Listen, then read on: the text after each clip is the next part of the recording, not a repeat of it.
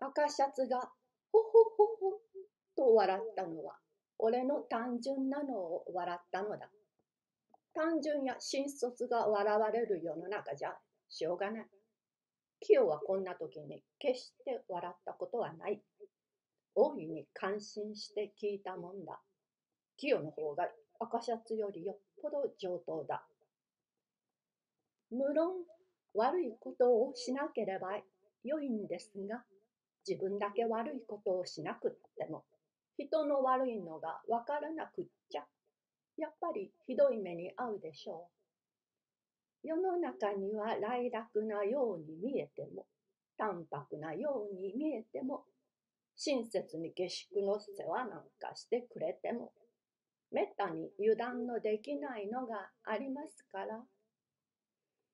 だいぶ寒くなった。もう秋ですね。浜の方はもやでセピア色になった。いい景色だ。おい、吉川君、どうだい？あの浜の景色は？と大きな声を出して野田を呼んだ。なるほど、こりゃ気絶ですね。時間があると射精するんだが、惜しいですね。このままにしておくのは、と野田は大いに叩く。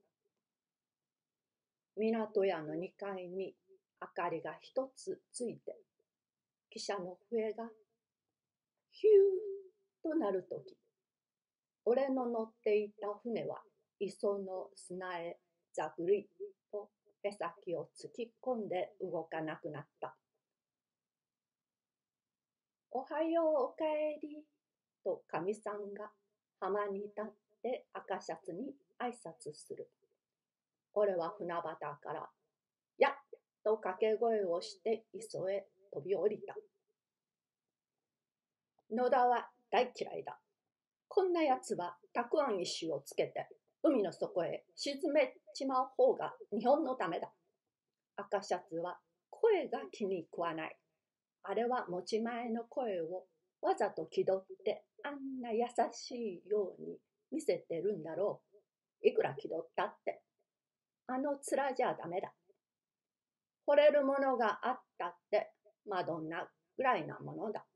しかし、教頭だけに野田より難しいことを言う。家へ帰って、あいつの申し状を考えてみると、一応、もっとものようでもある。はっきりしたことは言わないから、見当がつきかねるが、何でも山嵐が良くないやつだから、用心しろというのらしい。それならそうとはっきり断言するがいい。男らしくもない。そうしてそんな悪い教師なら、早く免職さしたらよかろう。教頭なんて文学史のくせに育児のないもんだ。陰口を聞くのでさえ、公然と名前が言えないくらいな男だから、弱虫に決まってる。弱虫は親切なものだから、あの赤シャツも女のような親切者なんだろう。親切は親切、声は声だから。声が気に入らないって親切を無にしちゃ筋が違う。それにしても世の中は不思議なものだ。虫のつかない奴が親切で気の合った友達が悪者だなんて人を馬鹿にしている。大方田舎だから万事東京の盛んに行くんだろう。物騒なところだ。今に火事が凍って石が豆腐になるかもしれない。しかしあの山嵐が生徒を先導するなんていたずらをしそうもないがな。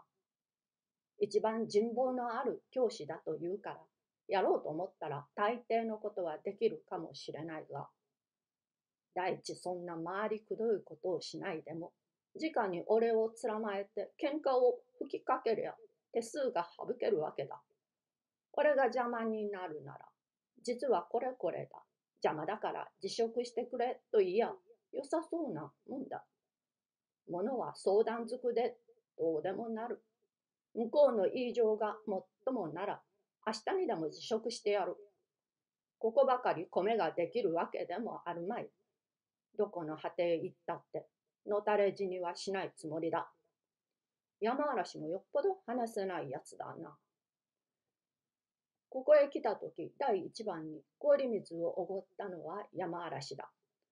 そんな裏表のあるやつから、氷水でもおごってもらっちゃ、俺の顔に関わる。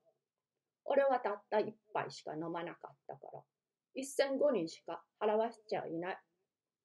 しかし一銭だろうが五輪だろうが、詐欺師の恩になっては死ぬまで心持ちが良くない。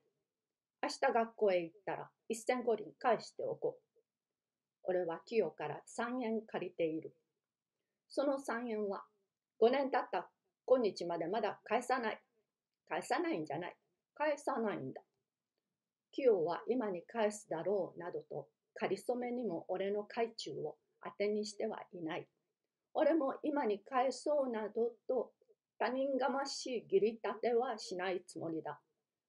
こっちがこんな心配をすればするほど清の心を疑るようなもので、清の美しい心にケチをつけると同じことになる。返さないのは清を踏みつけるのじゃない。清を俺の片割れと思うからだ。清と山嵐とはもとより比べ物にならないが、たとえ氷水だろうが甘茶だろうが、他人から恵みを受けて黙っているのは、向こうを一角の人間と見立てて、その人間に対する行為の所作だ。割り前を出せばそれだけのことで済むところを、心の内でありがたいと恩に切るのは、銭金で買える返礼じゃない。無意無感でも一人前の独立した人間だ。独立した人間が頭を下げるのは100万両よりたっといお礼と思わなければならない。俺はこれでも山嵐に一銭五輪奮発させて100万両よりたっとい返礼をした気でいる。山嵐はありがたいと思って叱るべきだ。それに裏へ回って卑劣な振る舞いをするとはけしからん野郎だ。明日行って一銭五輪返してしまえば、借りも貸しもない。そうしておいて喧嘩をしてやろう。俺はここまで考えたら眠くなったから、ぐーぐー寝てしまった。あくる日は、思う司祭があるから、冷国より早めに出港して山嵐を待ち受けた。ところがなかなか出てこない。占いが出てくる。漢学の先生が出てくる。野田が出てくる。しまいには赤シャツまで出てきたが、山嵐の机の上は白木が一本、縦に寝ているだけで、閑静なものだ。俺は控え所へ入るや否や返そうと思って家を出る時から、湯煎のように手のひらへ入れて一銭五輪、学校まで握ってきた。俺は油手だから、開けてみると一銭五輪が汗をかいている。汗をかいてる金を返すちゃ山嵐が何と言うだろうと思ったから、机の上へ置いてふうふう吹いてまた握った。ところへ赤シャツが来て、昨日は湿気、迷惑でしたろう、と言ったから。迷惑じゃありません。おかげで腹が減りました。と答えた。すると赤シャツは山嵐の机の上へ肘をついて、あの万代面を俺の鼻の側面へ持ってきたから、何をするかと思ったら、君、昨日帰りがけに船の中で話したことは秘密にしてくれたまえ。まだ誰にも話やしますまいね。と言った。女のような声を出すだけに心配性な男と見える。話さないことは確かである。しかし、これから話そうという心持ちで、すでに一銭五輪手のひらに用意しているくらいだから、ここで赤シャツから口止めをされちゃうちと困る。赤シャツも赤シャツだ。山嵐と名を刺さないにしろ。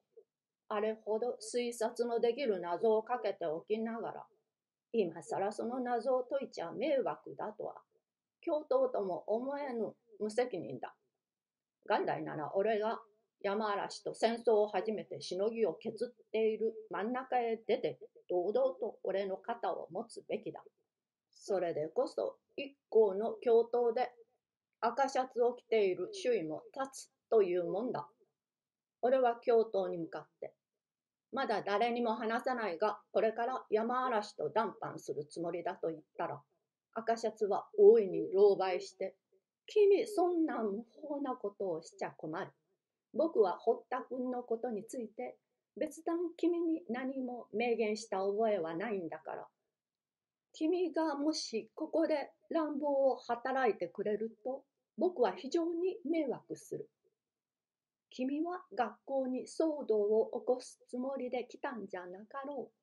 と妙に常識を外れた質問をするから。当たり前です。月給をもらったり、騒動を起こしたりしちゃ、学校の方でも困るでしょう。と言った。すると赤シャツは、それじゃあ昨日のことは君の参考だけに止めて、口外してくれるな、と汗をかいて依頼に及ぶから、